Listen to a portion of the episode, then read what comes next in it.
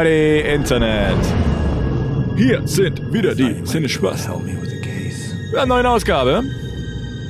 Heute ein, ein kleines Spezial. Uns alle besonders, besonders sehr auf den Film freuen.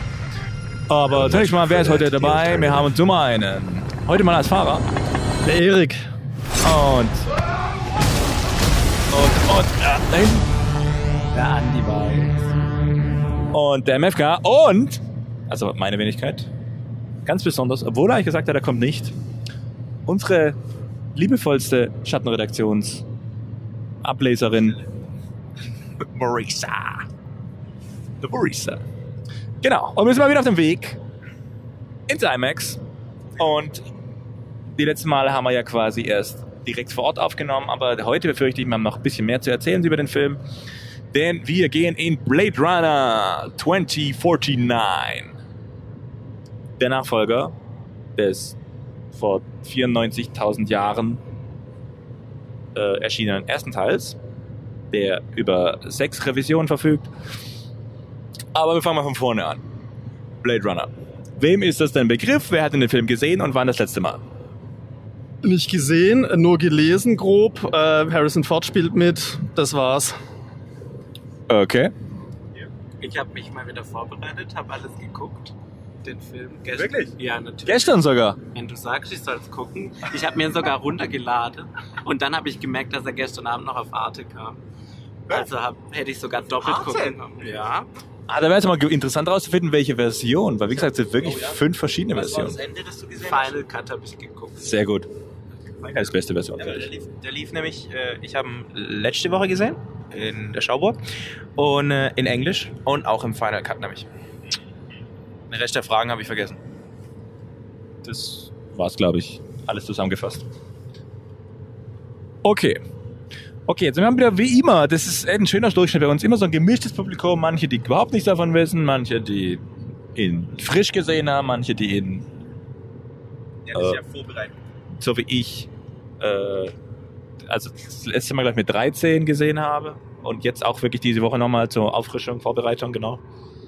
Und ich muss sagen, mit 13 fand ich ihn echt strange. Und das ist auch verständlich, wenn man ihn mit 13 anguckt, glaube ich, weil er, es ist, ich nenne es mal ein Grower. Also er wächst mit, je öfter man ihn ansieht. Deswegen war er auch ja damals eigentlich eher ein Flop, als er rauskam. 82 übrigens. 82, ja, richtig. Mitten, mitten im Star Wars Hype, sag ich mal, mitgeschwommen. Ähm, ja, Original von Ridley Scott. In diesem Fall ähm, ist der Film nur von Ridley Scott produziert, aber es ist viel Handschrift von ihm mit dabei. Die Fakten aus der Schattenredaktion. Äh, Fakten aus der Stadtreaktion kommen. Ja, doch, können wir gleich. Ja, doch, ja, machen wir das. Äh, Regie Denise Villeneuve. Denise Villeneuve. Villeneuve. Ähm, wenn ich es richtig in Erinnerung habe, es lädt gerade 8,2 Sterne von 10 im Schnitt. Und ich glaube 81 Metascore. Äh, ja, äh, Laufzeit von 2,44, also 2 Stunden 44. Das ist schon eine, eine Hausnummer, sag ich mal. Das ist, äh, ja, ähm, zweimal Dunkirk. Fast. Quasi, ja. Ja, verdammt richtig. Viel Sitzfleisch brauchen wir heute. Was fehlt noch aus der Schattenredaktion? Klar, Schauspieler äh, Harrison Ford muss natürlich wieder dabei sein. Der Name ist untrennbar verknüpft mit Blade Runner. Ähm, Ryan Gosling, vermutlich als neuer Hauptprotagonist. Äh, Jared Leto, Leto oder wie man auch ihn, auch ihn auch immer nennen möchte, als vermutlich Antagonist. Ich weiß es nicht genau, weil ich habe davon Abstand genommen, Trailer zu gucken. Ja, ich habe nur einmal einen Trailer gesehen. Habt ihr wenigstens die drei Kurzfilme gesehen, die ich euch geschickt habe? Äh, und zwar letzten Dienstag habe ich den Trailer nur so halb gesehen. Da kam ich zu spät ins Kino. Aber wie gesagt, ich weiß wenig. Ich weiß nicht genau, was Jared Leto spielt. Ja, Jared Leto ist, wie gesagt, auch Und, äh, eher Dave Bautista spielt mit. richtig.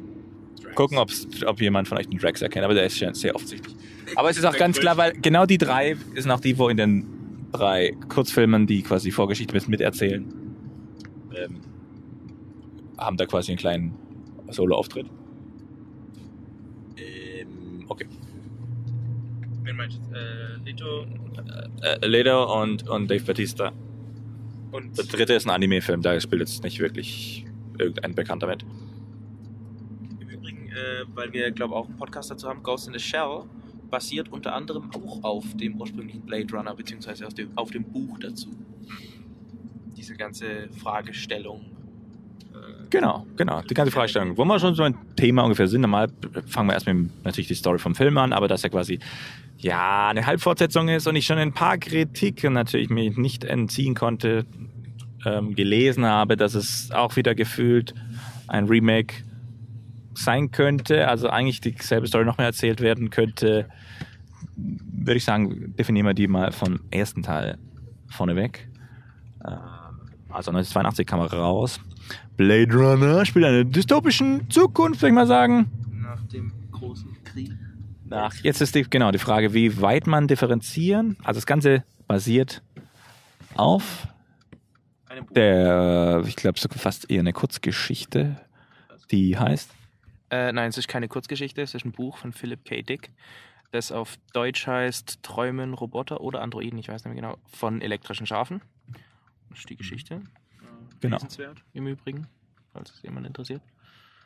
Ähm, ja. Äh, Soll ich zusammenfassen oder was? Ja, können wir auch zusammen machen. Okay, geht eigentlich darum, äh, großer Krieg hat viel kaputt gemacht, vor allem radioaktiv, also war ein Nuklearkrieg. Äh, dadurch gibt es radioaktiven Niederschlag und die Menschheit splittet sich auf und zwar gibt es die Möglichkeit auszuwandern auf Kolonieplaneten. Das ist allerdings nur Leuten möglich, die noch als normal eingestuft werden äh, und nicht als Sonderfälle. Das heißt nur Leuten, die noch ähm, dazu in der Lage sind, sich fortzupflanzen. Weil Fallout problematisch. Weil, wie also das große Problem der Ja. Fortpflanzung an sich. Viele Inkompetenz, würde ich schon sagen. Impotenz. Impotente äh, Menschen, Tiere sind alle quasi verreckt. Bildungs Bildungspodcast an alle äh, eventuellen Staatspräsidenten, die das sehen, bitte keinen nuklearen Krieg anfangen, Durchaus sinnvoll, ja. weil wir haben noch keine Planeten zum Besiedeln. Es wird sonst echt stressig. Das wäre dann ein Denkfehler, so wie Genau. aber das andere Thema. Ja, ähm, dazu kommt, dass natürlich auch alle Tiere äh, darunter leiden und daher der Titel, weil ähm, der, die Hauptfigur, äh, Deckard, der Blade Runner Deckard, also so eine Art Kopfgeldjäger, der Androiden. Harrison Ford gespielt. Harrison Ford, genau. Der wünscht sich eigentlich in dem Buch zumindest äh, nichts anderes als ein echtes Tier und kein nachgemachtes Androidentier. Und äh, fragt sich dann irgendwann eben, ob auch Androiden eigentlich nur ein elektrisches Schaf wollen oder beziehungsweise ob die nicht eigentlich auch nur irgendeine Form von Leben haben wollen. Ist diese Prämisse dahinter oder die philosophische Fragestellung. Die banale Plot-Zusammenfassung ist, dass sechs Androiden zurückkommen auf die Erde. Also muss unterscheiden, weil man jetzt auch einen neuen Film, ähm, im Film haben sie den Namen ein bisschen abgeändert von den Androiden. Replicants. Weil es sind, was auch prinzipiell sinnvoll ist. Äh, ja, genau, Replikanten auf Deutsch. Ähm, weil der kleine Unterschied ist, ich würde wieder dahin fragen. Sie sind Nein, eigentlich, äh, okay. sie sind nicht mechanisch. Sie sind Genau, das ist die Besonderheit, die sonst, wenn man an Androiden denkt, denkt man immer an Data oder irgendwelche C3PO ist dann eher die kleinere Version, ja. Ja, das ist quasi menschenähnliche, aber wenn man sie quasi anschießt, dann kommt entweder irgendeine blaue oder weiße Suppe aus ihnen raus, also, oder man sieht, wenn man sie aufschneidet, kommen elektrische, äh, Bauteile, sowas zum Vorschauen. Das ist bei Replikanten nicht so. Replikanten sind eigentlich von normalen Menschen nicht zu unterscheiden. Sie haben quasi ein komplett organisches Leben. Sie sind einfach nur nicht, wie jetzt Harrison Ford in allen Interviews äh, gesagt, auf die schöne Art gezeugt worden. Sie sind äh, auch eben und sie sind doch zu unterscheiden durch einen Test. Und äh, dieser Test wird auch im ersten, Ersten Blick erstmal nicht. genau, dieser Teil wird angewandt, dieser Test wird angewandt, weil die Androiden äh, bzw. die Replikanten keine Emotionen zeigen. Äh, sie können sie zeigen, aber eigentlich nicht empfinden. Aus dem empathischen Bereich. Genau. Also Empathie ist für sie schwierig oder war Exakt. bei der Produktion schwierig, das in den ihr Genau. Und äh, Hirn reinzubekommen. wie gesagt, um das abzuschließen, bevor man dann auch über den neuen Film sprechen kann. Die Prämisse des alten Films, die eigentliche Story-Prämisse war, äh, Decker, der Blade Runner, der Kopfgeldjäger, versucht diese äh, Replikanten eben zu töten. Das ist eigentlich die gesamte Zusammenfassung. Jagd. Das ist sein Job übrigens. Also Ja, ein genau. Blade Runner ist einer, der Replikanten jägt. Genau. Jägt. Jagt. Verzeihung, ja, das äh, hätte ich vielleicht besser erklären können. Ja, genau, das ist eigentlich die Story vom, vom ersten Teil, dass er die jagt. Und natürlich zwischendrin gibt es noch eine Besonderheit mit der Rachel. Rachel ist der mm, ja, erste Replikant, der Weiblicher Typ, Nexus 6. der ähm, dem eine Art Erinnerung eingepflanzt wurde. Das heißt, sie ist sich bis zu dem Moment gar nicht bewusst, dass sie ein Replikant ist. Sie, hat, sie meint quasi, sie hat ein Leben als Kind auf erlebt. Sie hat quasi Erinnerungen von ihrer Mutter und wie sie mit ihr gespielt hat und so weiter. Aber das ist alles nur eingepflanzt. Also sie ist auch nur als Replikant erstellt worden. Ähm, genau, warum die, das ist vielleicht noch interessant, weil das wird natürlich auch für den jetzigen Film relevant. Warum sind die sechs Replikanten, warum laufen diese Rogue? Äh, die, den Replikanten ist es nicht erlaubt, zurück auf die Erde zu kehren. Jedem Auswanderer wird eigentlich ein Replikant zur Seite gestellt für die Kolonie. Und wenn die Weil sie sich nicht fortpflanzen können, brauchen sie ja trotzdem Menschen, die helfen, also quasi die Hilfsarbeiter sozusagen. Exakt. Das war der ursprüngliche Idee dahinter. Genau. Äh, und wenn diese eben zurückkommen, die Androiden, dann wird es äh, problematisch auf der Erde, weil die da eben äh, Riot gehen aus Mangel an Sinn des Lebens Gründen. Ja, nee, ja, nee, weil sie haben natürlich genau damit das nicht passiert, einen Schutzmechanismus eingebaut, Jahre. dass sie quasi nur vier Jahre leben und dann quasi schnell degenerieren und Ja, okay. wegsterben. Ähm, das meinte ich, genau. Und, Und deswegen kommen sie zurück und äh, das ist die, die Grundidee. Sie gehen zum Schöpfer quasi, dem, dem, der Firma, dem Firmenchef von. Tyrell Corporation. Jetzt auf Deutsch, das, das Rosen war auch in einem Buch so. Im Buch heißt Ja. es Rosen. Ja. Das ist die Tyrell Corporation. Da gibt es den Herr Tyrell, der sie quasi gegründet hat. Den wollen sie besuchen. Marjorie Tyrell. Ähm, den wollen sie besuchen und quasi ihn fragen, ob er nicht ihr Leben verlängern kann und ob ihr Leben, da kommt der philosophische Teil, ob ihr Leben nicht genauso viel wert ist wie. ähm, und das Problem ist dann, Tyrell sagt ihm, ja, es geht nicht, du bist schon quasi, du bist schon quasi fertig gebaut, wir können jetzt deine Schaltkreise nicht mehr arbeiten. Weil es sind ja keine Schaltkreise, weil es ist ja ein organisches Lebewesen. Ähm, und deswegen haben sie quasi keinen Sinn des Lebens mehr, ja. Das war ein bisschen blöd. Für sie. Aber das war die Motivation, warum sie da überhaupt da zurückkommen. Jetzt ist Rachel ein bisschen eine Ausnahme, die ist nämlich komischerweise nicht unbedingt davon betroffen, aber Rachel war auch vorher quasi Assistentin von Tyrell. Das heißt, es ist eine besondere Art Replikant. Man weiß aber nicht, was aus ihr passiert, weil sie, also sie und Deckard überleben zum Schluss. Ja, ja. Mhm. Um Was- das mal weggespoilert zu haben, alles. Vielleicht auch interessant ist, eine der größten oder eine der größten Fragen, den der, äh, die der erste Film aufwirft, äh, ob nicht Decker vielleicht selbst auch ein Replikant ist, Richtig. nimmt meiner Meinung nach allein die Existenz dieser Fortsetzung jetzt ein bisschen weg. Weil vier Jahre sind mit Sicherheit inzwischen vergangen. Ist zumindest kein in Interviews gesehen habe, ist es nicht mehr der Rede wert. Hm. Ähm, aber um das die Lücke zu schließen, weil, wie gesagt, ähm, 2019 spielt der erste Teil, natürlich nicht 82 produziert, das heißt, es ist, es ist etwas anderes 2019, als wir es in zwei Jahren erleben werden. Ja, wer, wer weiß, wann Ähm, ist natürlich, also wir haben das Genre noch gar nicht definiert, oder? Das ist nämlich ein, ein Dark Sci-Fi So, äh, Noir. Tech-Noir heißt Genau, ein das Tech-Noir, Genre so. offiziell. Sagt es euch was? Ericsson? Noch nie gehört. Nee, nee, nee. Das heißt eigentlich, Gar nicht. es immer regnet und viel Neon beleuchtet. Auch Noir, kennst du bestimmt. Die alten Detektivfilme waren alle auf Noir definiert. Okay. Genau. Also immer sehr viel wenig, wenig Licht, immer Licht von der Seite und Ich schwer mit Genren. Ich weiß, das ist ein Actionfilm, das ist ein, was weiß ich, aber alles andere. Nö. Interessant. Okay. Gut, also wie gesagt, aufgrund ähm, dessen, dass natürlich die, seine eigenen Replikanten Tyrell und damit auch die Corporation quasi vernichtet haben, ähm, gab es einen sogenannten Prohibition von Replikanten nach 2019. Das heißt, die durften offiziell nicht mehr hergestellt werden. Genau aus diesem Grund, weil sie ja quasi nicht mehr so richtig funktionieren ja, und ihr Eigenleben entwickeln. Ähm, und dann kommt jetzt neue Teil, jetzt sind wir 2049, spielt jetzt ja der neue Film, den wir gleich sehen werden. Das ist ein paar Jährchen später. Und ich glaube, seit ungefähr 2035 darf jetzt der neue, der gespielt von Jared Leto, dessen Namen ich mir jetzt vergessen habe. Äh, dessen, wie? glaube ich, oder so. Ja, wait, well, das kann sein. Mit W. Wir verifizieren das schnell. Äh, ja. Äh, Neander. Neander Wallace oder so? Wallace, ja genau. Die Wallace Corporation.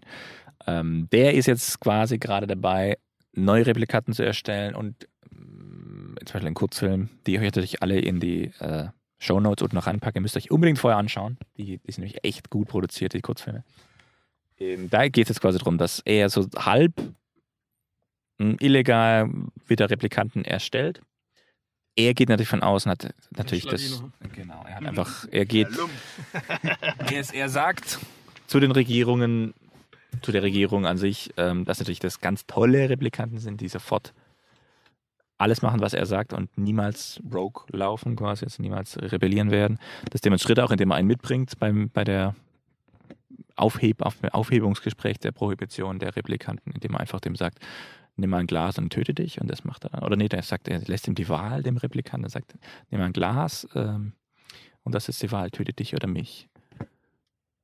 Und er tötet natürlich dann sich selber, der Replikant. Also das ist, äh, zumindest der Replikant, der dabei hat, ist ein sehr höriger.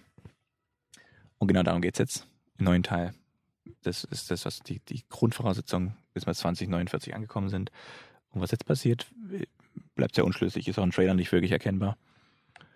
Ähm, Aber das ist ungefähr die Grundvoraussetzung. Also sehr dystopisches, interessantes, durch diese Grundlage, dass es Krieg früher gab, sehr zerstörte Welt, aber irgendwie alles so halb technokratisch. Die, und die interessanteste Frage meiner Meinung nach für den neuen Film ist, ob es immer noch genauso viel regnet.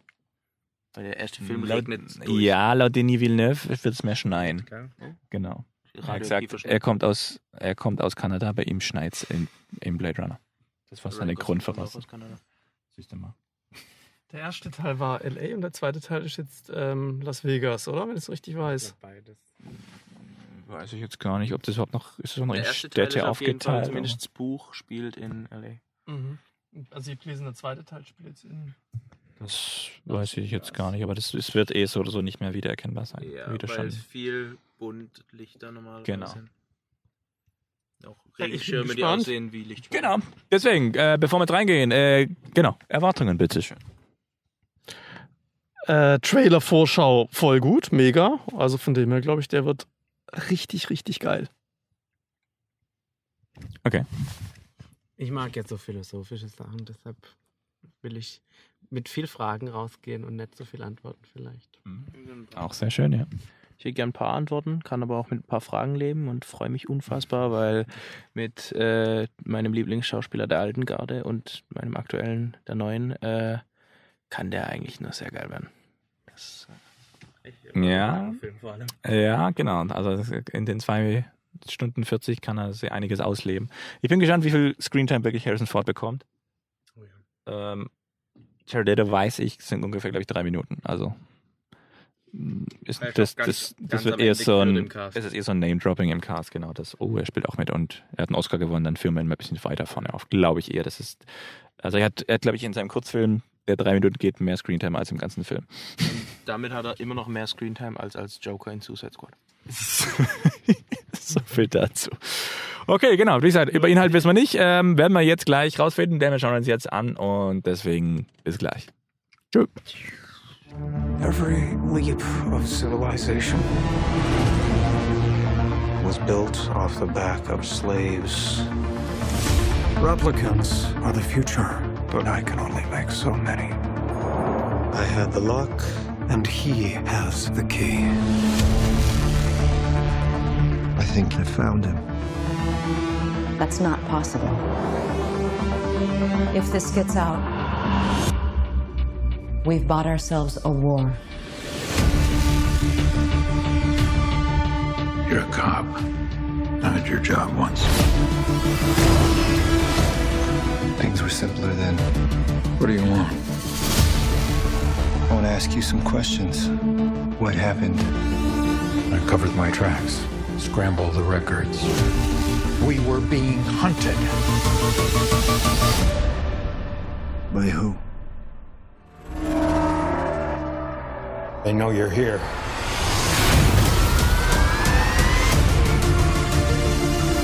You do not know what pain is yet. You will learn. Bring it to me.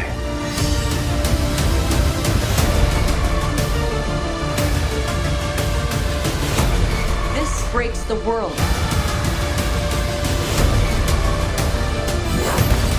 We have to go. I'm coming with you.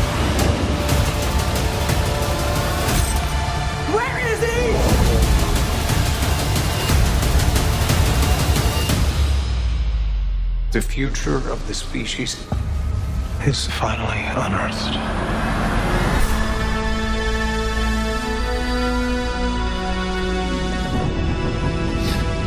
So, meine Damen und Herren, ähm, wir sind zurück aus diesem. Oh, wie nennt man das? Drei Stunden Monumental-Epos über Eingliederung von technologisch überlegenen Wesen. Monumental-Epos, das trifft ganz gut, würde ich sagen. Richtig. Okay, wir haben Blade Runner 2049 gesehen. Ich möchte den Film nicht zusammenfassen. Äh, Gleich mal anmelden. wir haben jetzt so spontane erste Meinung vom Eric. Obwohl er sehr lang ist, geht die Zeit relativ schnell rum, muss man sagen. Also war, ja, kurzweilig. Obwohl viel Dialog, Obwohl viel, langwierig viel ähm, langwierig, aber trotzdem ging die Zeit schnell rum. Wollte ich nicht unterbrechen, Entschuldigung. Ja, nee, nee, bin schon fertig.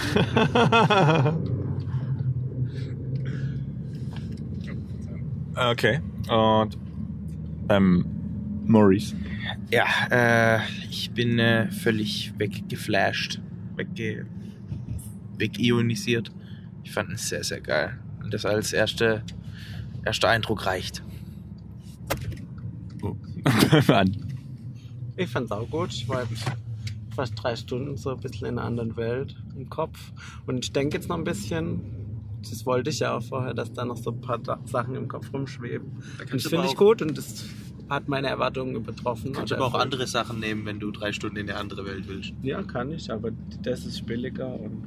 Naja, aber so sehe ich das ja auch. Also, die höchste Form des Kinos ist ja für mich, wenn der Eskapismus funktioniert. Und das hat in dem Fall wirklich funktioniert. Und ich liebe es, in solche Welten einzutauchen. Ich würde da niemals leben wollen, aber. mm, Schließlich waren sie alle Peugeot nur noch, ich meine, ne? Aber. ich weiß nicht, fangen wir damit schon an? Das ist nämlich, glaube ich, mein Nee, nee, fangen wir damit an. Wir fangen natürlich mit dem, mit deinem liebsten, liebsten Bereich an, lieber Maurice. Denn, Ab jetzt beginnt ja der Spoilercast. ähm, genau, jetzt kommt der Spoilercast und jetzt, ähm, ja, sie, also, ja gut, habe ich, hab ich schon gesagt, wie ich eigentlich finde? Äh, nein. Siehste? Ja. Also genau, also meine Erwartungen wurden auch erfüllt. Ähm, es war nicht kein Remake in dem Sinne, dass also ist ja klar, dass es bei der Welt natürlich immer irgendwie um die Replikanten geht, aber jetzt nicht wieder die essentielle Kernfrage, sind Replikanten Menschen oder nicht, sondern es geht ja eher jetzt schon auch evolutionär gesehen auf die nächste Stufe. Ne? Ähm, und natürlich die Symbolik ist ja mehr als erschlagend in jeglicher Form. Und natürlich auch die Namen und weiter. Und wie Andi weiß schon im Vorgespräch gerade angedeutet hat, die auch die ganzen Bibelbezüge. Das müssen wir nachher nochmal vertiefen übrigens für unsere Zuschauer. ähm, ja, also sehr, sehr wowiger Film, muss man sagen. Doch, doch, doch. Aber fangen wir von vorne an. Die Story. Maurice, möchtest du sie mal in viereinhalb Sätzen zusammenfassen? Nur kurz fürs Verständnis. Nur die Kernstory. Statt was? Äh, die ganzen Nebenplots. Ja, nee, nee, keine Story reicht. Nee, Aber Platz. Kernstory reicht eigentlich mit einem Satz. Sag ich jetzt mal mutig. Okay, probier. Der Replikanten Blade Runner K soll ein Kind von einem Replikanten und einem Menschen finden. Fertig. Okay, ja. Du eine genauere Zusammenfassung? Ah, ja. Ja, gut. äh, Da wäre jetzt die erste Frage. Ist es wirklich für einen Replikant und einen Menschen? Äh, ja, ich gehe davon aus, dass alle Spoiler erlaubt sind. Von dem her, äh, so wie ich das verstanden habe, und natürlich kann man mir jetzt nachsagen, ich habe es nicht verstanden, weil äh, wir haben ihn auf Englisch gesehen und äh, man kann da durchaus mal was missverstehen, was auch am Sound liegt. Aber so wie ich das verstanden habe, am Ende wird ganz klar gesagt, dass das Kind, um das es geht, das es eigentlich nicht geben sollte, weil sich Replikanten nicht vermehren können, Dieses Kind äh, ist das Kind von Rachel und Deckard aus Teil 1. Also äh, der Replikantin Deckard und äh, dem, Replik äh, dem Blade Runner Deckard, dem Menschen, und der Replikantin Rachel.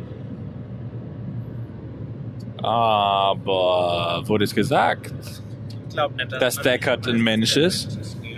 Achso, dass Deckard ein Mensch ist. Ist es nämlich aus Kind aus von zwei Replikanten. Gut, dann macht das Ganze nur noch äh, Das kam wieder nicht raus, sag ich mal. wunderlicher. Wobei es diesmal nicht mehr so heavy angedeutet wurde, dass er ein. Nee, eigentlich kann er kein Replikant sein. Willst du meine Erklärung hören? Klar.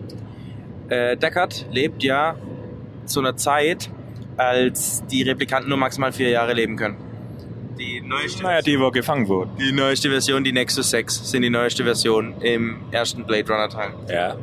So, und die können nur vier Jahre leben. Und der Chef von Tyrell sagt ja auch, es ist unveränderbar. Ja. Der Film jetzt spielt 30 Jahre später und Deckard lebt immer noch. Rachel hat auch länger gelebt. Ja, aber wie viel länger? Auf jeden Fall drei Jahre bis 2021. Richtig? 2021 würde aber noch Sinn machen, oder? Zumindest annähernd. Ja, man weiß noch nicht, wie lange sie schon vorher gelebt hat. Das ist. Ja, Natürlich ja. weißt du es nicht, aber vier Jahre ist der, Safe, äh, der Failsafe.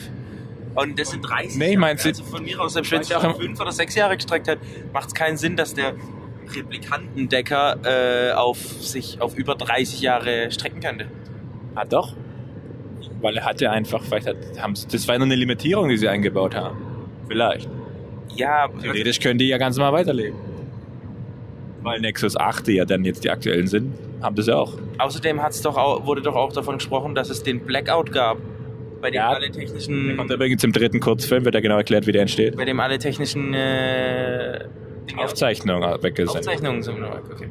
Weil auch das Internet und so ein Scheiß drin war. Aber das Ja, hat okay, jetzt ja nichts mit dem Replikant zu tun. Also trotzdem, meiner Meinung nach ist Also bestätigt, deswegen ist es beeindruckend, einfach dass das. er kein Replikant ist. Und selbst wenn er noch ein Replikant wäre, was du ja scheinbar glaubst, selbst dann wäre ja nur die Existenz dieses Kindes noch beeindruckender. Richtig. Man weiß nichts über seine Vorgeschichte, wo er Weil herkommt. Zu dir ich logische Begründungen gebracht habe, warum er kein Replikant sein kann. Während du nur gesagt hast, könnte aber doch sein, wenn so und so. Naja, aber selbst wenn Rachel länger gele gelebt hätte und sie ein Kind geboren hat, sie ist ja nicht daran gestorben, dass ihre Existenz abläuft, sondern an ihrem Kind. an der Geburt. Aber wir wissen, wir, wir wissen nicht so viel von der Welt, dass wir sagen können, ja, es gibt Replikanten, die länger gelebt haben als vier Jahre. Wir wissen nur, Deckard hat zu einer Zeit gelebt, als der Nexus 6 die aktuellste Version der Replikanten war und die konnten nur vier Jahre leben. Und das würde heißen, dass Deckard nicht 30 Jahre später noch leben kann, wenn er ein Replikant wäre. Vorausgesetzt, er wäre ein Replikant der neu, damals neuesten Generation. Aber halt auch kein Argument dagegen. Natürlich. Also bleibt's offen. Das find ich- Nein. Also nee. ich habe ich hab ein zumindest aktuell ziemlich Nein, es gibt aber auch kein Argument, dass er keiner ist. doch, dass er nicht mehr leben würde sonst. Nein, weil Rachel hat auch länger gelebt. Aber wir wissen nicht, wie viel länger. Und Rachel ist tot. So, das heißt, gehen wir mal davon aus, sie starb zwei, äh, 2021, wie es ja in dem, auf diesem Datum steht, dann wäre das exakt vier Jahre nach 2017. Äh, Also wäre die Möglichkeit, dass er in dem Jahr ohnehin noch gestorben wäre? Oh Gott, das Internet wird explodieren morgen. Ja, nicht wegen mir, ich bin mir ziemlich sicher. Nur wegen Leuten wie dir. Ja, eben. Wir schleifen im Übrigen ziemlich ab vom. Das meine ich ja nur. Okay, Ja, ich habe schon fünf Minuten lang niemand zugehört. danke. Ja, okay. Ähm, gut, machen wir weiter. ähm, okay, ähm, fangen wir mit dem, Du fährst wie Ryan Gosling fliegt. das war ein Kompliment. Okay. genau, dem bombastischeren Teil davon an. Die Optik. Ein bisschen anzupassen. Ja, ja, klar. Sehr gut, finde ich. Genau, was, was sagen wir denn zu der Optik von dem Sorgt für Film? die Immersivität des Films. Ja. Das ist eine Nachwirkung. Ich verliere jetzt ja gleich mein Mikrofon, glaube ich. Du musst einfach festhalten. Ist okay. Dein Emitter. Wie heißt Ähm, Look.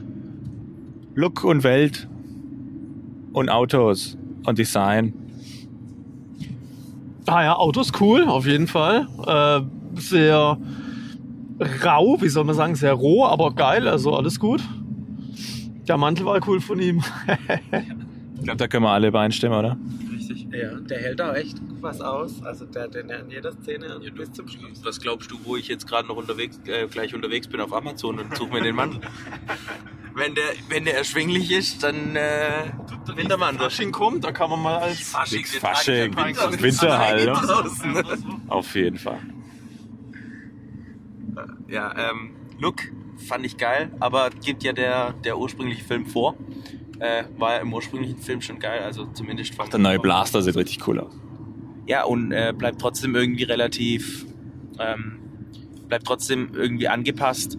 Es sieht zwar alles ein bisschen moderner aus und nicht mehr jedes Gebäude ist total abgefuckt äh, im Inneren, aber trotzdem passt es noch so. Also man sieht, dass 30 Jahre vergangen sind, nochmal seit dem letzten, aber eben nicht an allen äh, Dingen äh, zwangsläufig Spuren hinterlassen haben. Die Welt sieht immer noch aus äh, ja, wie eine, wie eine postapokalyptische. Also es ist nicht alles so clean, vor allem sobald man dann rauskommt aus den äh, aus dem LAPD äh, oder aus der Firma oder sowas plötzlich auf die Straße geht oder Kay auf die Straße geht, sieht es wieder sehr dreckig aus, staubig, es schneit immer noch und regnet.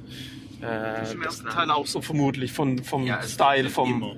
Genau, der Style ist, also das haben sie wirklich gut gemacht, der Style ist das super ist übernommen und der Zeit, die zwischen den Teilen vergangen ist, entsprechend auch richtig gut erweitert worden, also oder angepasst worden. Und wieder, das zeigt mal wieder, dass ein Meisterwerk der erste Teil ist, weil er sich einfach perf- perfekt rein integriert. Absolut, absolut. Krass. Nee, wirklich optisch beeindruckend. Aber das hat man schon im Trailer gesehen, deswegen ist Eric überhaupt mitgegangen. Richtig? im Trailer, ja. Klar. Ich fand es im Übrigen in dem Teil, das habe ich nämlich damals bei Ghost in the Shell äh, kritisiert, dass mir das da zu over the top war äh, von den Hologrammen und sowas, die den ganzen Shit machen. Die Hologramme in dem Film waren genauso groß und haben auch sich genauso bewegt, aber es waren nicht so viele. Und dadurch hat es irgendwie beeindruckender und äh, realistischer gewirkt, fand ich. Es gab diese, diese Joy-Hologramme mit den blauen Haaren, die nackten Frauen ähm, und äh, die vielen Werbebanner für äh, diverse Firmen.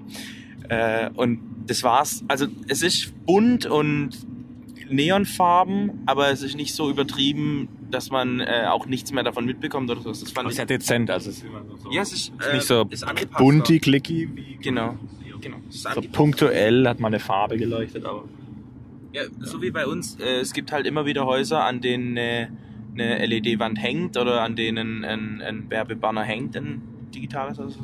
Aber nicht an jedem bei uns. Ja. Macht Sinn. ja, ja, ja. Okay. So viel dazu. Ähm, ja, können wir gleich weitermachen mit den Effekten an sich eigentlich. Die haben sich ja auch eigentlich perfekt integriert. Gut, wenn wir sagen, wir wurden bislang natürlich wieder beschissen, weil wir haben es im IMAX gesehen und das ist einfach immer wieder bombastisch. Mit dem speziellen Vor allem- IMAX-Intro. Dem Bla- Blade Runner IMAX-Intro. Oh ja, genau, es gab ein spezielles IMAX Introduction Video. Und das ist einfach dieses Bildformat, was ja eigentlich, ich bin eigentlich Fan von Widescreen, aber bei IMAX funktioniert das wirklich unglaublich gut. Ähm, das Bildformat kombiniert mit dieser Soundanlage ist einfach jedes Mal wieder, wow. Das ist wirklich, man kann wirklich, ja, wenn es einen wegbläst, dann dort. Ähm, ja, was haben wir zum Soundtrack? Fiel der auf? Äh, Peter ja. und der Wolf war da dabei. Das Oh, er hat's gehört. Ja, Genau. Ja, das macht man in der Grundschule. das ist richtig. Das habe sogar ich in der Grundschule gemacht. Peter und der Wolf. Wobei, das habe ich mir das ist eines der Dinge, wo ich nochmal nachschauen wollte, was da Interpretationsmöglichkeiten von dem Stück sind. Ja, äh, Peter und der Wolf war es doch so, dass jedes Instrument äh, irgendjemanden Ja. darstellt. Ich weiß jetzt Genau. noch nicht mehr, welcher Teil das war, was da gespielt hat. Das Hauptthema habe ich weiß Wenn es das Hauptthema war, dann wird es ja Peter darstellen. Auch Vielleicht heißt er gar nicht sein. Joe, sondern Peter. Also das war gut. Elvis war im Soundtrack und Frank Sinatra.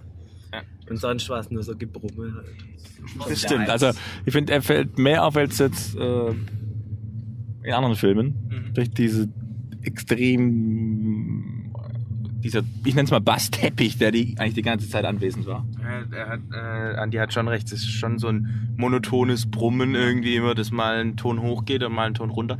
Bis auf äh, die Endcard, den Abspann. Das wieder das Thema aus dem ersten Teil und das ist einfach geil. Das, Eine Reprise davon. Wobei es kommt auch am Anfang und zwischendrin ein, zwei Mal.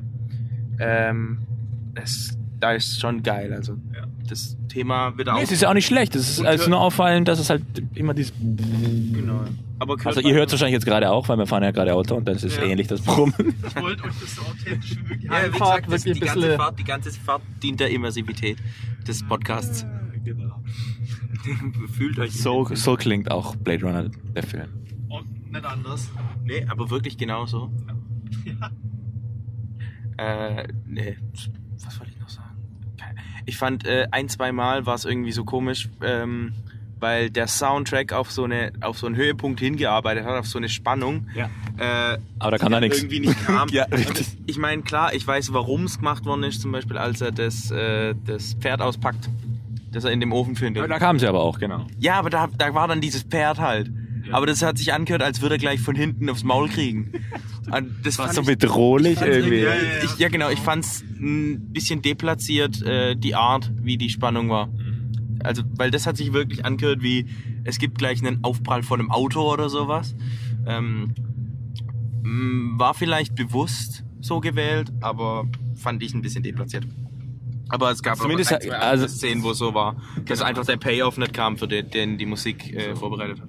Ich meine, das war auch, können wir auch charak- charakteristisch mal nehmen als Beispiel davon. Ähm, diese Szene mit dem Pferd habe ich eigentlich das als letztes erwartet, dass das wirklich jetzt das dran ist. Ich hätte jetzt erwartet, dass, er, dass gar nichts drin ist. Einfach weil es, das hätte man schon erwarten können. Das war so, diese Erwartungshaltung war ja schon vorher da. Und es wurde ja quasi nur nochmal bestätigt. Was ja aber äh, in Bezug auf die Story eigentlich ganz cool ist, äh, weil man ja Wir müssen die Szene nochmal kurz erklären, weil haben die Zuschauer ja nicht, äh, unsere Äh, Zuhörer ja nicht da sind. Möchtest du? Ähm, ich kann es probieren. also, unser Kay, gespielt von Ryan Gosling, Schauspieler kommt nachher übrigens noch, äh, erzählt beiläufig bei seiner Chefin einen Traum von, na, seine, ein, ein, von, ein, er, denkt von ihm eingepflanzter Traum aus seiner Jugend.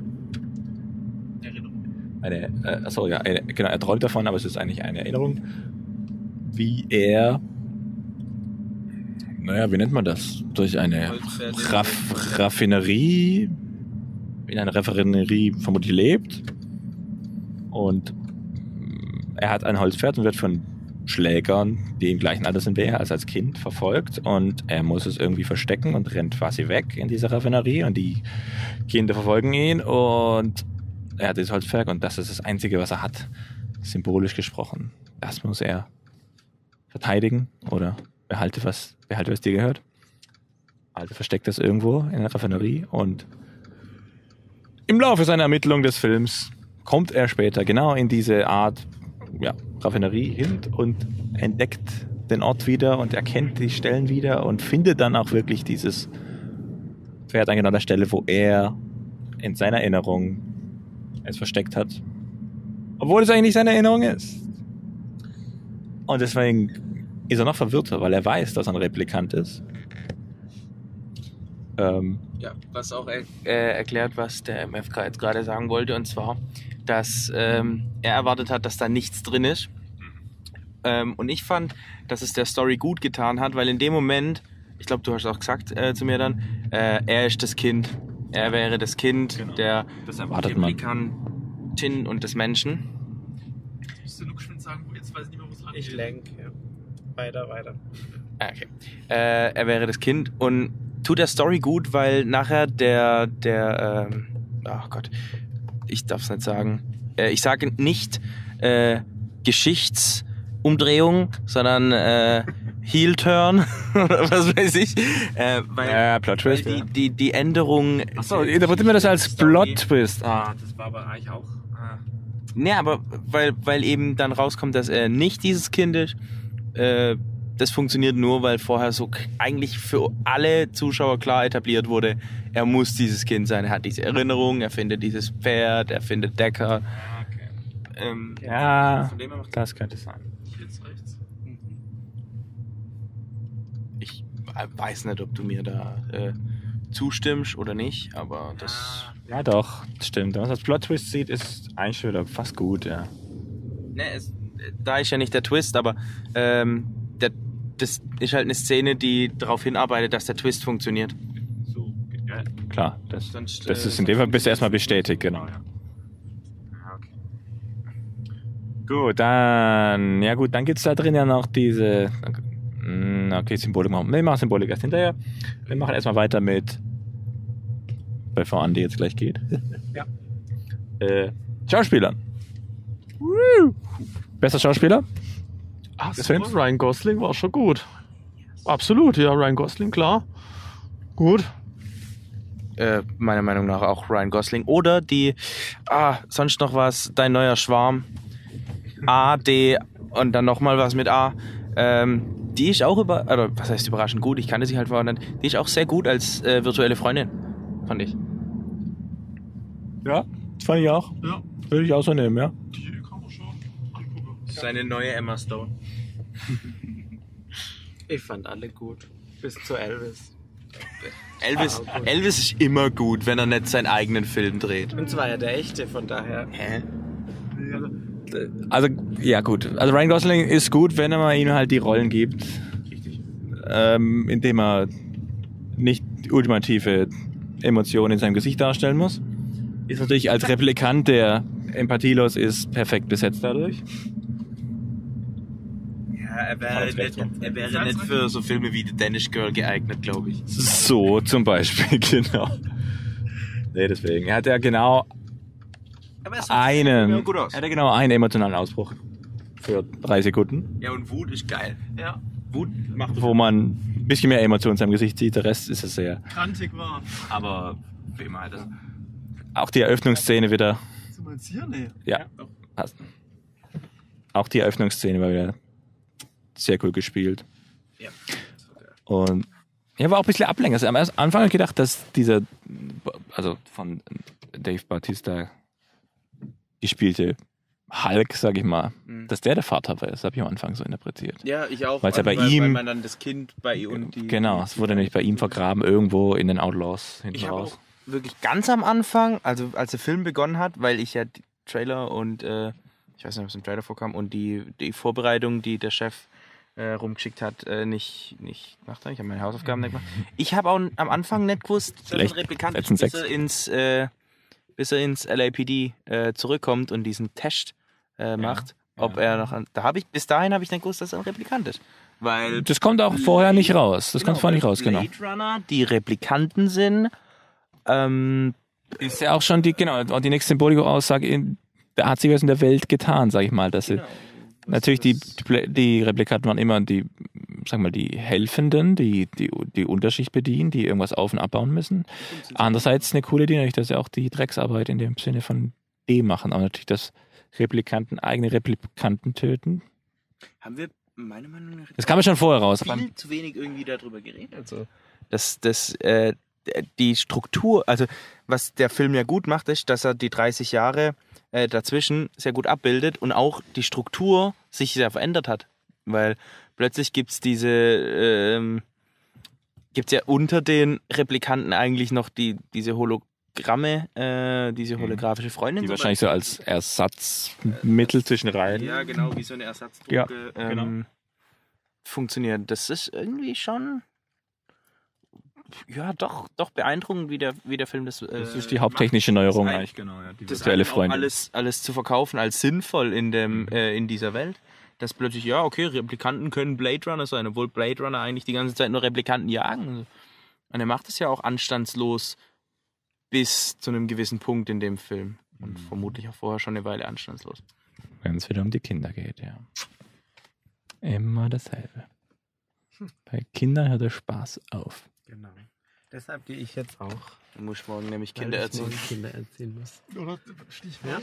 Aber du musst nochmal die Symbolik kurz noch ansprechen. Die Symbole. Ja. Nee, das Nee, die Symbolik mit, mit, mit Rachel, mit der Rahel, kann genau. man nachlesen. können wir wiedergeben. Wenn ich noch so was sagen wollte, dann würde ich gerne was über Empathie sagen, wobei das eigentlich nur was ist, wo man sich Fragen stellen sollte. Weil ich finde, dass die äh, eins, wo man wo man viel drüber nachdenken kann, ist das Empathie-Thema. Äh, du hast vorhin gesagt, dass diese äh, Replikanten keine Empathie empfinden können. Und ich finde, man sieht eigentlich fast in jedem Charakter in den Augen, dass da auf jeden Fall Empathie da ist. Und dann ist natürlich die Frage, was ist Empathie? Kann man das lernen? Kann man das, Das war nur ist der das Test, angeboren und so? Genau. Dass das nicht geht. Und ähm, das beschäftigt mich auch so privat und da werde ich jetzt auch noch ein bisschen drüber nachdenken. Dann wünsche ich dir frohes Nachdenken. Okay. Interessant. Und ich gebe 9 von 10, falls er nachher noch Punkte teilt. Gebe ich 9 von 10. Okay. Ja? Alles klar, wissen wir das schon mal. Okay. Okay. war's. Anni, vielen Eine Dank. gute Nacht. Bis neulich. Bis zum nächsten Mal. bis neulich. Kurznächte. Tschüss. Genau. Ciao. Danke fürs Fahren. Tschüss. Ja, gerne. Ciao. Tschüss. Ah, waren es nur noch drei. Here we go, here we go. Die Katze. Das äh, Brummen fängt jetzt wieder an, ähnlich wie im Film. Um das Äh, da, wir, wir waren jetzt gerade in der Szene im Apartment. Ähm, jetzt, wie gesagt, Jetzt sitzt er mal wieder in seinem Wagen. Auch das mit den Blättern hier sieht so ein bisschen aus wie im Film. Keine Ahnung, also das ist gerade sehr. Ja, das ist alles sehr... Heimfahrt. Ich will natürlich alles sehen jetzt durch eure Audiogeräte. Die, die Augen von... Äh, durch die Augen von Jared Leto. Leto. Ich habe beschlossen, ich kann seinen Namen nicht richtig äh, richtig aussprechen. Leto spricht man ich ihn jetzt Leto. nicht Lito oder Leto, sondern Lido. Als Kombination aus beidem. Eleteo. Elito. Ähm. Ach stimmt, den haben wir, den haben wir, den haben wir noch vergessen, genau. Ja, der war halt, also das war einer der, meine, das ist äh, in diesem Kurzfilm von ihm spielt er genauso wie da, aber Macht ja auch Sinn, ich hätte gleich Charakter. richtig, aber es ist, das ist halt so ein tiefen philosophischer Charakter, also möchte er gerne sein. So. Jetzt kommt mein größter Kritikpunkt, glaube ich, mit. Und zwar an, an ihm als Person. Welchen Agenten hat er, beziehungsweise was hat er genommen, dass er eigentlich immer solche Figuren nimmt, die praktisch keine Screentime haben, aber um sich entfalten zu können, eine Screentime von einer ganzen Staffel Game of Thrones bräuchten. Das ist ja. Ah, also er hat eine dumme, eine, eine dumme Auswahl an Filmen, die langsam bei mir dazu führt, dass ich ihn immer weniger mag. Und ich behaupte jetzt mal, im nächsten Film, wo dran steht, ah ja, im Übrigen, Jared, Nachname unaussprechlich, oder er sagt einem nicht, wie man ausspricht, äh, spielt mit, dass ich mir denke, oh ja, ich weiß nicht, ob ich da noch Bock drauf habe. Dallas Buyers Club war cool, aber ähm, und auch Mr. Nobody ist okay, aber trotzdem, der hat eine.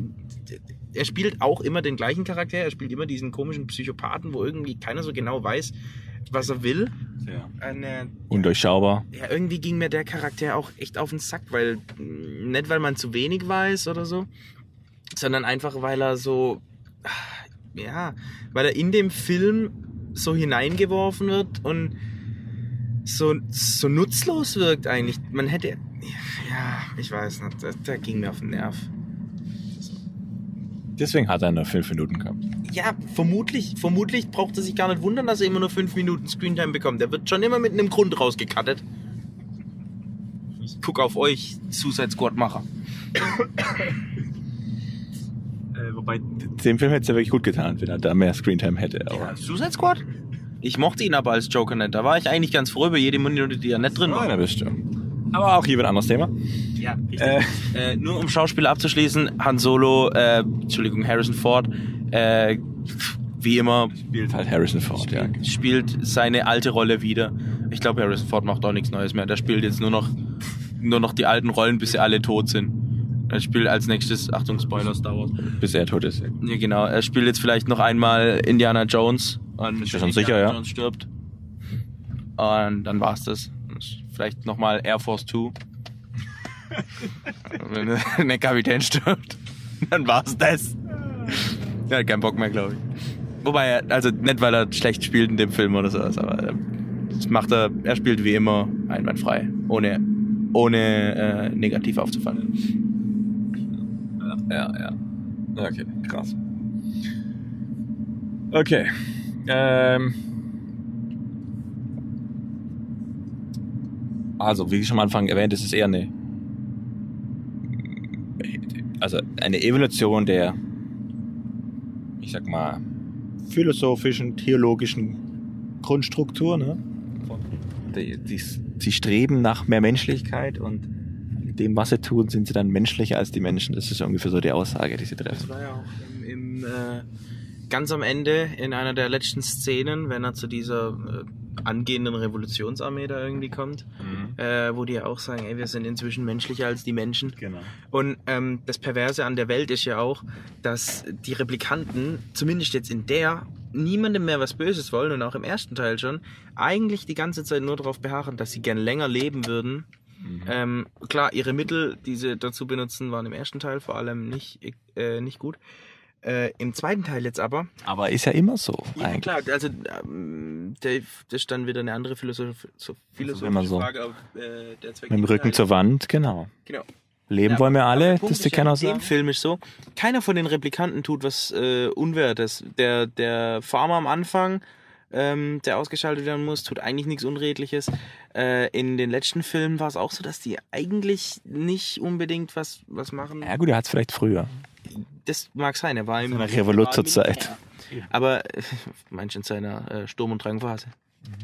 Nee, aber was ich sagen will, ist, die Menschen hingegen sind ja moralisch dermaßen verwerflich, dass sie biologische Wesen mit einem Empfinden, mit einem Gedächtnis, auch wenn es nur eingepflanzt ist, äh, mit einem teilweise Leben, wie es jetzt zum Beispiel von Ryan Goslings Charakter ähm, ja, äh, erfahren wird in dem, in, in dem Film, die werden einfach so eliminiert, beziehungsweise auf Englisch retired, so grundlos, beziehungsweise ohne, ohne ernsthaften, ähm, ohne Prozess oder ähnliches. Das ist äh, wesentlich Es ist unmenschlicher halt- als das eigentliche Leben als Android. Genau. Sie werden halt wie so streuende Hunde in Ungarn behandelt, ja.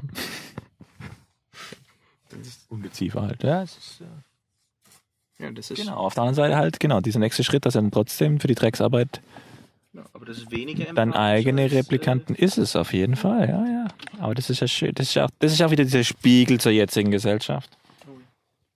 Ja, das ist, das, ja, ist so. War da, also das, das ist nichts so Schlimmes, war es ja schon damals, sag ich mal. In den 80, also 82, als er rauskam, 30 Jahre war schon der Spiegel da zur Gesellschaft und jetzt, äh, 30 Jahre später, kannst du es immer noch bringen und es hat sich eigentlich in dem Hat Bereich nicht so richtig viel geändert, ja. Da hilft euch nur, dass wir uns alle selber mal an die Nase fassen. Ne?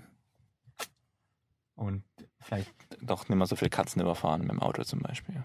Wir haben keine Katzen überfahren. Ja. Aber falls jetzt eine kommen Wir haben sollte. sogar also- extra angehalten, als Katze. Wir hatten eine gesehen. Genau, die hat's überlebt. Genau. Also gut. Und wir haben sogar nicht gewartet, weil vielleicht sind wir gar keine Menschen. Vielleicht sind wir empathische Replikanten. Ist das so? Vielleicht sind Teile von uns auch. Möchte ich mal kurz nach oben, Gosling. kann ich mal, möchte ich mal kurz nach oben rechts schauen? Ich packe mal kurz meinen Scanner aus, dann können wir das mal ganz schnell Ja. verifizieren. Gut, ich bin- komme noch aus der Matrix-Zeit. Also ich denke, Du das ist Matrix, alles, Ich bin ähm, Replikant, was bist du, Mark? das ist alles ein bisschen verrückt. Mark ist C3. Ja, da- oh, oh, aber ist es, ist es ein, ein Eric-Verrückt-Film jetzt, oder eigentlich? Nee, dafür war er zu gut, muss ich sagen. Also, nee, Also verrückt ist doch eher negativ konnotiert bei dir. ist schon dann. eher negativ, ja, genau. nee, aber war schon okay. entrückt. Bitte? Bist eher entrückt. Ähm, Also ich bin ja muss mir erdrückt. den ersten Teil mal angucken, also und den, genau, und dann mal schauen, was da die zusammen. Mir hat das halt so ein bisschen gefehlt, das, ja, den ersten habe ich halt nicht gesehen. Ja, das vielleicht dazu gesagt. Ähm, Film funktioniert zumindest teilweise auch ohne den ersten Teil gesehen zu haben, aber ähm, eigentlich für die letzte Stunde ist es ein Muss, um alles verstehen, zu verstehen, beziehungsweise für den gesamten Film. Ähm, es schadet mit Sicherheit nicht und hilft auf jeden Fall, beziehungsweise ist eigentlich ein gesamten Muss, äh, den ersten Teil gesehen zu haben. Und man braucht den zweiten, man geht normalerweise auch nicht in den zweiten Film, ohne den ersten gesehen zu haben. Also es würde mich sehr wundern. Ja gut, das sind jetzt wir sind Spasten so, aber Nein, ich meine nicht, ich meine jetzt nicht grundsätzlich, ich mein, äh, dass man das nicht machen kann. Ich meine nur äh, in dem Film, der ja einen sehr speziellen, also Avengers Age of Ultron kann man auch angucken, ohne den ersten Avengers gesehen zu haben. Oh, absolut ohne Probleme. Kann man auch ausblenden und nur den ersten als Ja, äh, MCU ansehen. Aber ja, auch ein anderes Thema. Aber ich, ich fühle, wie du denkst, ja. Nee, es hilft ungemein. Und wie viele Kritiken online geschrieben haben, stimmt nämlich nicht, dass er auch so funktioniert, würde ich sagen. Es, also er, klar funktioniert er so, hat er bei dir auch funktioniert, ne? war schon in sich geschlossen, aber Man hat ja am Anfang schon alles mitgekriegt und alles, da hat es ja gepasst wesentlich dann. mehr Fragen werden beantwortet, wenn du den ersten dir anschaust. Okay. Er lässt auch relativ wenig Fragen eigentlich am Ende äh, Das war offen, beziehungsweise die Fragen, die er offen lässt, das sind klassische Fragen am Film. Was, was passiert eigentlich nach dem Happy End jetzt? Das sind so Fragen, die stellt sich die meisten Filme danach, weil sie irgendwas. Ist der ein Replikant oder nicht? Sowas stellt man sich dann. Also Mark stellt sich die Frage, ob Deckard ein Replikant ist. Für mich gibt es eine logische Erklärung dafür. Mein Also wenn ihr, liebe, liebe. Zuhörer, wenn ihr, liebe Zuhörer, dann ein logisches Gegenargument gegen Maurice schlagenden, unglaublichen. Argumente ist, und äh, wenn ihr mein Argument unterstützen wollt, dann schreibt bitte an Du hast gar esel.mfk.com. kein Argument, du hast nur eine Meinung. Ja, ne? So. Doch, doch, schon, schon, schon, zählt schon. Es, äh, es kann auch ein glücklicher Zufall sein, dass die 2021 Ja, kann schon. gestorben ist. Kann schon. Also es ist jetzt Kann auch nur glücklicher auch, Zufall sein, es dass ist auch kein Beweis dafür. Ja, also mehr Beweis als alles, was du bisher geliefert hast. Und sie ist speziell. Natürlich. Und man hat keinerlei Vorwissen zu Deckers Vorgeschichte. äh, wir wissen, wie lange er lebt. Wir wissen, wie lange Replikanten leben können zu, der, zu dem Zeitpunkt, als er lebt. Die konnten da, nein, nein, die konnten damals auch schon länger leben. Die wurden ja künstlich auf vier Jahre beschränkt. Du Gen- meinst, er ist ein, ein illegaler, ein illegaler, illegaler. Er ist so wie Rachel auch halt eine besondere Konstruktion, weil das kommt jetzt ja auch im zweiten Teil ja jetzt hier ja auch raus, wo er zum Wallace kommt. Ähm, nee, also wo er von der Gesandten, die ihm ja dann sagt, vielleicht ist er genau ausgewählt worden, um Rachel zu lieben. Aus Ja, genau diesem also- Grund. Da hatte ich dann eher das Gefühl, dass das wieder so die Symbolik war, die vorhin auch genannt wurde, äh, weil der, der Wallace, der Kerl hat ja ohnehin irgendwie einen Gottkomplex und spricht ja die ganze Zeit schon von Engeln und er ist Gott und er hat so und so viele Kinder und er hat sie erschaffen und bla bla bla. Millionen von Und- Kindern. Genau, und dieser ganze Gedanke mit, vielleicht wurdest du in diese Welt gesetzt, um die und die Person zu. Das ist. Schwängern. Das ist so ein grundsätzlicher, grundsätzlicher Schicksalsgedanke, der in, in äh, überall drauf anwenden, sämtlichen natürlich. monotheistischen Religionen immer wieder auftaucht. Also das passt zu seinem Gottkomplex. Das ist ja nicht so, dass das von jemandem, der ansonsten völlig rational denkender, berechnender Mensch ist, kommt, sondern das kommt ja von einem, der ohnehin die ganze Zeit mit theologischen Floskeln um sich schmeißt.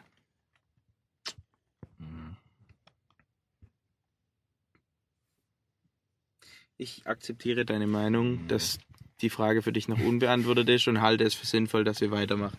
esel.mfk.com, sag ich nur. Äh, okay, gut. Ähm, ja, wir könnten natürlich noch tausend Jahre jetzt, ähm, m, ähm, m, aber wir müssen das abkürzen, denn es ist spät und wir sind, glaube ich, auch schon wieder über die Stunde drüber. Eine Bewertung. Genau. Hätte ich auch gesagt. Andi hatte schon voran, ist schon vorangeschritten mit, mit einer grandiosen Vorgabe von 9 von 10. Wie sieht das dann? Zu Eriksen. Ich hätte mal 8 geben. Vielleicht, wenn ich den ersten noch angucke, dass ich den nochmal besser mache, ich würde mir jetzt eine 8 geben, eine gute 8. Und der Maurice. Ich glaube, ich gebe auch eine 9. Und als Begründung würde ich angeben, erstens, was ich vorhin genannt habe, Jared Leto. Lido. Das ging mir auf den Sack. Und zweitens, mir war es viel zu viel Product Placement. Also ich fand es äh, sinnvoll, wenn mit dem Atari-Bild und dass man ab und zu mal auch schon Sony sah und sowas. Und Enjoy Coca-Cola geht immer, das kann man immer Ja, zeigen. Wobei, wobei Coca-Cola, äh, zum, da stand nirgends Coca-Cola, da stand nur, da war dieses Symbol, was man halt von Coca-Cola kennt und so. Aber ey, wie prominent es auch dargestellt wurde, wenn er die Whiskyflasche hinstellt, da steht Black Label und das war mir einfach, also wirklich, das war Pro Product Placement mit dem Vorschlaghammer. Das. Nee. Und das Auto wird genau so geparkt, dass man halt sieht, dass es ein. Naja, also geparkt ist es ja nicht, ist ja abgestürzt, aber ja. Okay, ja, aber dass man genau sieht, wirklich, das. ah, Nee, das sah aus wie. Also- stellenweise sah es aus wie eine schlechte Werbeunterbrechung bei RTL und das ist ein bisschen ärgerlich. Nee, also für mich als Film. Filmemacher ist das ein absolutes Pro-Argument, weil Product Placement ist die einfachste Art, seinen Film zu finanzieren. Richtig, in, in der. Äh, Und ich finde, es ist gut integriert. Weil es passt zu der Welt. Meistens, wenn es durch die Welt fliegt, äh, wenn, wenn er durch das, die Stadt fliegt oder so, und da steht Sony und Atari, das fand ich ja sogar cool. Äh, wenn man da runter guckt, dann sieht man so, fuck, das ist ja das Atari-Logo und da oben links. Ich habe kurz Das ist gedacht, ich hätte- subtil. Also es ist nicht ja, so jetzt da ist subtil. in, genau. Aber dann, dann landet dieses Ding oder stürzt ab und plötzlich hast du fett Peugeot in deinem Gesicht hängen und er stellt die Flasche ab und es wird nochmal draufgezoomt und da steht Black Label. Und Das muss halt echt nicht sein. auch für Hunde geeignet übrigens. Ja, super. Ja, genau. Das Black Label für Dogmeat. Das hat jetzt irgendwie, ich fand das irgendwie auch lustig. Also echt, ich fand Ich das auch. lustig. Das Also- war so, ach ja, Für mich Ist doch gut. Argument. Aber ist ja in Ordnung. klar. Auch ich respektiere deine Meinung. Ich habe ja Also auch logische eine- Argumente. Was eine neuen. Okay. Ja, ich habe eben eine. Gut, also für mich ähm, ist es natürlich mh, kein Negativgrund, deswegen gibt es mir eigentlich nichts Negatives. Ich habe einen neuen Lady Crush gefunden. Ähm, Marc verliebt sich schnell. äh, zumindest in, zumindest in die Top, zumindest in die Top 3 hochgerutscht, das muss man sagen. Ja. Ich sag, äh, Alicia Vikander ist noch höher. Ich dachte jetzt, du sagst Gal Gadot und meine Freundin. Du kommst mit Alicia Alicia Vikander, okay. So, ja. Ich sag jetzt Celebrity Crush Ach natürlich. so, ja, okay. Die Freundin ist natürlich immer out. Out of Konkurrenz. Out of Konkurrenz. Out of Konkurrenz natürlich. Gell? Lächel, lächel. Ähm, Unschuldig lächeln. ihr könnt es nicht sehen, aber ich habe jetzt ein unschuldiges Lächeln drauf. Äh, okay. unschuldig aus. Ähm, deswegen, ja, von mir eine 10 von 10, weil, weil gut halt. Perfekte Welt, perfektes Design, perfekter Ton, Eskapismus vom Feinsten, so wie ich das liebe. Cineastischer Eskapismus im IMAX-Format. Man kann zwei Stunden, zwei, fast drei Stunden da reinflüchten und danach kommt man raus und hat ein gutes Gefühl, obwohl die Welt echt scheiße dort ist. Und das ist für mich Königsklasse des Filmemachens. Abschlussfrage, vielleicht an dich, der du den ersten Teil gesehen hast. Ein würdiger Nachfolger für dieses Meisterwerk des Sci-Fi, diesen Begründer des Tech Noir. Wenn man es als na, teilweise was zwanghaft in das Noir-Genre reingedrückt, also gerade beim Meister Wallace, wenn er wirklich dann, warum auch immer, also erstmal die Rolle von ihm waren so, warum diese Verschwendung an Raum, aber gut, das passt ja zu seinem Gottkomplex. Und was der Film nur ausmacht, ist dieses viel Seitenlicht, immer nur eine Seite vom Gesicht beleuchtet und so weiter. Und das ist natürlich da stark unterstützt, indem einfach der ein Licht hat, das die ganze Zeit um ihn kreist. Da denkst du, warum kreist das Licht um ihn? Das wird dich ja eigentlich in echt äh, durchdrehen lassen. Keine konstante Lichtquelle im Raum, aber gut. Er hat einen fetten Ring über seinem Kopf, der sich dreht und dadurch sein Gesicht halt immer in irgendeiner anderen Seite im Schatten ist. Oder manchmal auch komplett im Schatten, man sieht nur die Silhouette. Dementsprechend ist das schon ein bisschen aufgesetzt, der Noir-Bereich, aber Mr. Villeneuve hat das sehr schön gemacht, finde ich. Ähm, ich sehe es aber nicht wirklich als Noir-Film. Nee, es ist eher ein reiner Science-Fiction, dann, ja. Dann, dann Ja. die, die Frage, Ja. wie ich sie ursprünglich gemeint habe, ähm, als würdiger Nachfolger zum Original Blade Runner. Ja, also das auf jeden Fall, genau. Ich habe ja die Angst gehabt, dass es ein eher so eine, sagen wir, sage ich mal, Star Wars 7 Aktion. Story nochmal erzählt gefühlt ist. Aber sie ist, wie gesagt, ist schön evolutioniert, also schön weitergedacht, das Ganze. Und weiterentwickelt und wie du schon gesagt hast, auch auf die moderne Technik angepasst, aber trotzdem irgendwie dieses, dieses Retro-Futurige aus den 80ern ist halt irgendwie trotzdem noch drin. Also auch das Auto sah irgendwie modern aus, aber auch die Interface ist es innen drin klar, es ist Genau, irgendwie sie die ist Batmobil. Bildschirme. Mm, Und die sind natürlich alles Touchscreen, aber irgendwie halt auch vom Interface her doch irgendwie befremdlich alt oder so, ja. Ja, genau, so lauter so kleine, genau, ich schreibe mit so einem irgendwie halb digitalen Stift, ja. Oder so irgendwie so rot einem und. iPad-Stift. Ja, genau. Also es, das ist, nö, das funktioniert ja. Deswegen ja. Ihr wisst mein Lieblingsgenre natürlich, schöner Science Fiction. Und es ist auf jeden Fall, er passt in dieses, in diese Welt rein, deswegen würdiger Nachfolger, würde ich sagen, ja. Schaut ihn euch an! Im IMAX. Ja. Äh, muss, man, muss man als Empfehlung mit, auf jeden Fall mitgeben, jeden weil schon der erste Teil ist ein völlig un untergesehener Film. Äh, der ist leider Gut, viel zu wenig repräsentiert beim durchschnittlichen Ja. Kinogänger. Meine, wir können nichts dafür, weil ja, bis, auf, bis auf den Eric waren wir alle noch gar nicht am Leben, als der rauskam.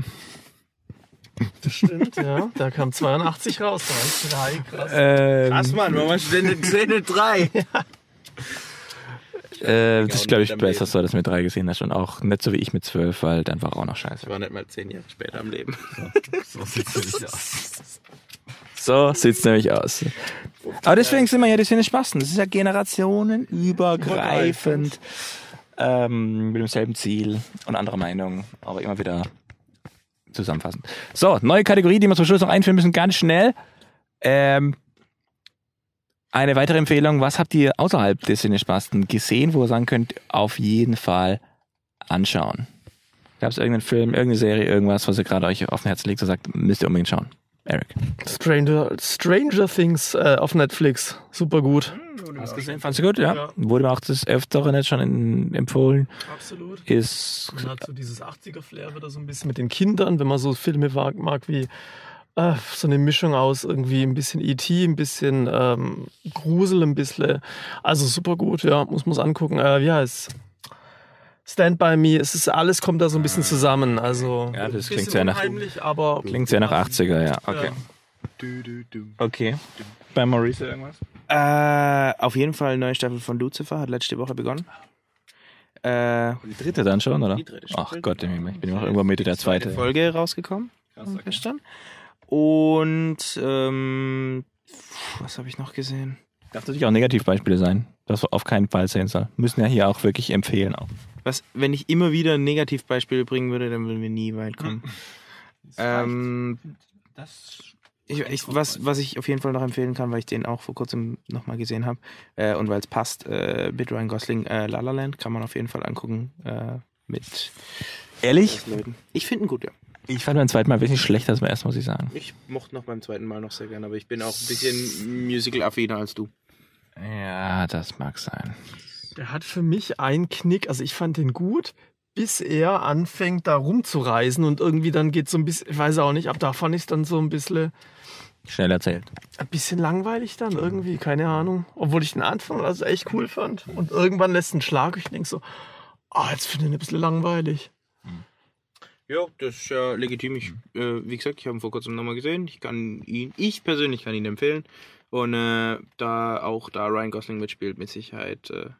Und bei Netflix gibt es, glaube ich, gerade alle Star Wars-Teile oder demnächst alle Star Wars-Teile. Und die kann man Oh, ja. immer empfehlen. okay. Oh ja. Also Der- der Teile neue- von denen kann man immer Der empfehlen. neue ist jetzt gerade reingekommen, der, also der letzte. Der Rogue One. Oder Nee. Episode Nee. 7. Episode 7. Ja, genau, die Also noch. 5, 6, 7 und. Ne, ich glaube nur 5, 6, 7 ist online. Das bei reicht Netflix. Sind auch. Der- ja. Das reicht drei- mal für den Anfang, ja. Die ersten drei muss Ganz okay. gesehen haben. Ja, die machen nochmal eine Offensive. Das wäre auch übrigens meine Empfehlung gewesen. Äh, machen eine Offensive, bevor Disney endlich wieder sein eigenes Portal aufmacht und wir haben wieder 40.000 Portale, die wir jeweils für 10 Euro bezahlen müssen. Ja, Das ist eher schlecht wieder für Das ist wieder schlecht für einen Konsumenten, aber es ist ja verständlich, weil Disney verdient ja sehr wenig Geld, deswegen müssen die jetzt sich Stimmt. neu querfinanzieren darüber. Ja, äh, Äh, besonders jetzt im Empfehlung- Dezember haben die ja wirklich einen großen Einbruch jetzt, was Ja, Geld angeht. ja. Ne? Da ist ja überhaupt wenn nichts bei denen am ein Start. Marvel-Film und ein Star Wars-Film rauskam. Sieht's aus. Schon hart. Das ist hart. Okay, also von mir gibt's einmal absolute Negativempfehlung. Ich habe ähm, aufgrund der Abwesenheit Power Rangers den neuen gesehen. Oh, come on. Das hätte, die Richtig. negative Empfehlung hätte ich dir ungesehen aussprechen können. Ich war echt hyped, weil ich war ja wirklicher Fanboy von Power Rangers früher. Deine, deine ganzen Richtig, Rangers das ist ja über, das ist ja über Generation, haben wir das ja weitergetragen. Ähm, aber nee, nee, nee, leider, nee. Also gar, leider nein, leider gar nicht. Aber dafür positive Empfehlung, auch ähm, vorausschauend für unser Trip, der nächstes Jahr ansteht. Neues Sinnespasten Spezial. Es- Jetzt fange ich an, zu komisch zu reden. Neues Sinnespasten Spezial. Ähm, Star Trek hat eine neue Serie. Star Trek Discovery auf Netflix gestartet. Jetzt, heute kam die vierte Folge schon raus. Ähm, kann ich wirklich für alle Fans von Star Trek und auch vom J.J. Abrams Star Trek, also auch ein bisschen den neueren Look mögen. Du meinst Sehr. Star Wars, Star Trek? Genau. Der ein bisschen Lensflares sind auch mit drin. Ähm, aber es greift, ist auch so wie bei Blade Runner ungefähr so ein bisschen die, obwohl es natürlich vor der Kirk-Ära spielt, jetzt zeitlich gesehen, ist es aber wirklich einfach so eine schöne Evolution in die Jetztzeit vom Look and Feel her, aber trotzdem hat es den Charme vom alten Star Trek. Oh, ich habe auch noch eine negative Empfehlung. Ah, du hattest ja noch keine. Äh, weil ich den jetzt auch vor kurzem gesehen habe und er glaubt noch im Kino läuft. Bully Parade ist nicht zu empfehlen. Das habe ich auch schon befürchtet. Und ja. äh, vorab, vorab Negativempfehlung, Fuck You Goethe 3. Vermutlich auch nicht. Äh, Ja, schauen wir mal. Okay, meine Lieben, das war's wieder mal mit den Cinespasten. Äh, Wenn es euch gefallen hat, hinterlasst natürlich 5 Sterne auf iTunes. Oder wenn es euch nicht gefallen hat, dann schreibt uns an esel.mfk.com, was euch nicht gefallen hat. Und dann werden wir das nächste Mal euch am Pranger stellen und es versuchen, noch schlechter zu machen. Okay? In diesem Sinne, ähm, ähm, ähm, ja, auf Wiederhören und Kuss auf die Eichel. Schönen Abend. Oh Gott, Marc. Äh, ich wünsche euch eine wunderschöne, geruhsame Nacht.